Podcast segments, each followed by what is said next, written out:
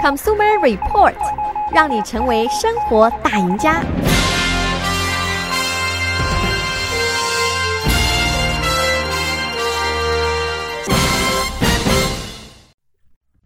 各位听众朋友们，大家早上好，欢迎收听消费者指南节目，我是柯南。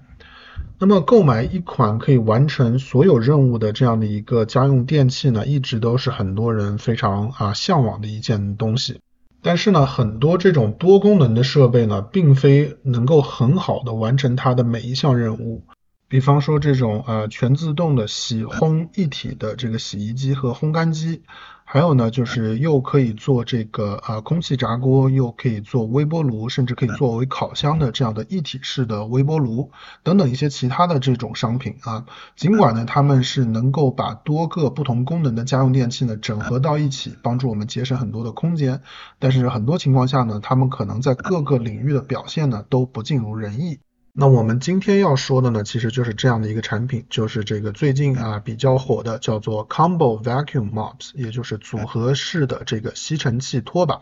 那么它是一台机器，既可以当这个吸尘器用啊，也可以当拖把用。但是呢，在测试了八款这个啊混合型的这种吸尘器拖把组合之后呢，呃，Consumer Report 呢最终得出的一个结论呢，就是这样的产品呢，它的局限性还是蛮多的。那么根据呃 Consumer Report 的结论呢，就是这个吸尘器拖地机呢，它既不能完全代替拖把，也没有办法完全代替一个吸尘器。当然呢，它也是有它的优点。可是如果说你希望买一台这样的机器来作为你的这个主力的吸尘器，或者说或者说作为你的这个主力的拖把来使用的话呢，你可能会有一些失望啊，或者有一些这个意想不到的地方。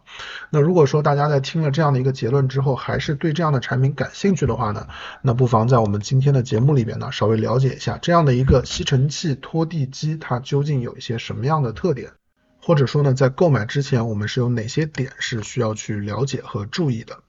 那首先第一点呢，就是它们只适用于这个硬质的地板。啊，这个硬质的地板呢，包括像是瓷砖或者是木地板啊，各种各样类型的，包括实木的地板，包括像是这个人工合成的木地板等等啊。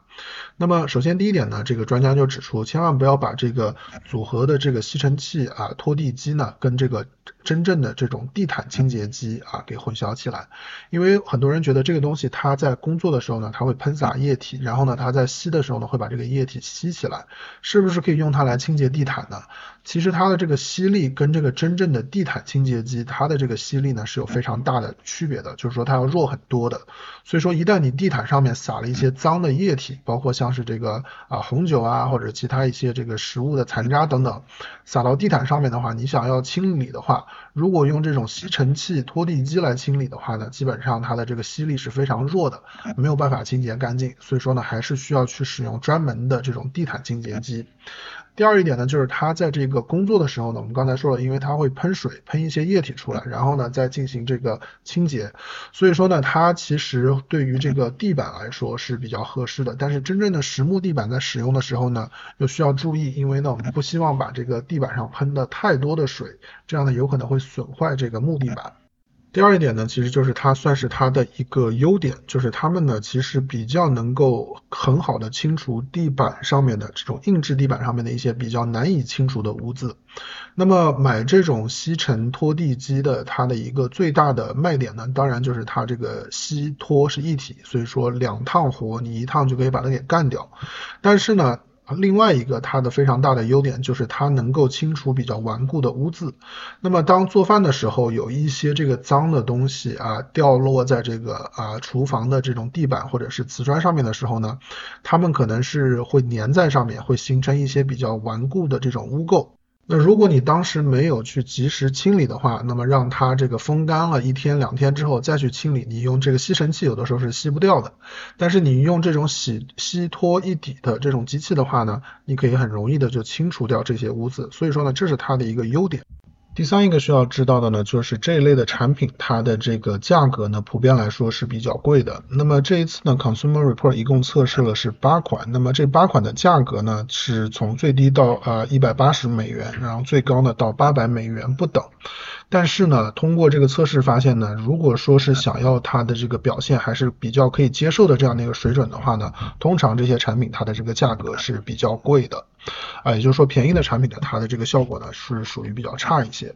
第四一点呢，就是啊，除了说这个机器它本身这个价格不菲之外呢，很多这些机器它们都还会有这种指定的专属的这种清洁液啊。那么虽然说这些产品你可以选择只用这个水去进行清洁，就是说你在它的这个水箱里边呢只装水，但是几乎每一款这个产品呢，他们都有这种指定的这个清洁液。那么在用完之后呢，是需要去额外购买的，所以说呢，这也是一笔额外的花销。那最后一点呢，就是这些这个清洁工具，它如果我们要去清洁它本身的话呢，很有可能会比我们想象的要更麻烦一些。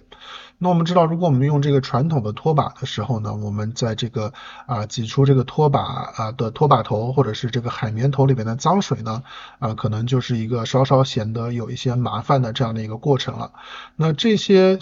新的这种啊吸尘器拖把一体机呢，呃，他们会更加的先进一点。那么很多呢，他们都有这种自洁或者说自清洁的这样的一个呃功能。但是这个自清洁的功能呢，可能用起来并不像我们想象的那么简单。很多情况下呢，我们在擦完地板、吸完地板之后呢，首先要清空它的这个脏水箱。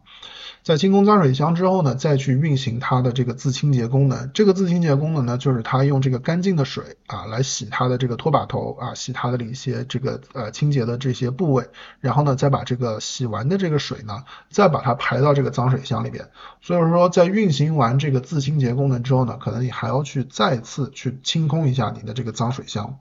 这其实是一个比较长的一个过程，而且过程当中呢也并不是特别的呃呃轻松或者说特别的。赏心悦目，那么我们免不了呢要去接触一些这个啊脏的东西，比方说我们从这个地上面吸出来的、洒出来的一些啊牛奶啊，或者说食物的残渣啊等等。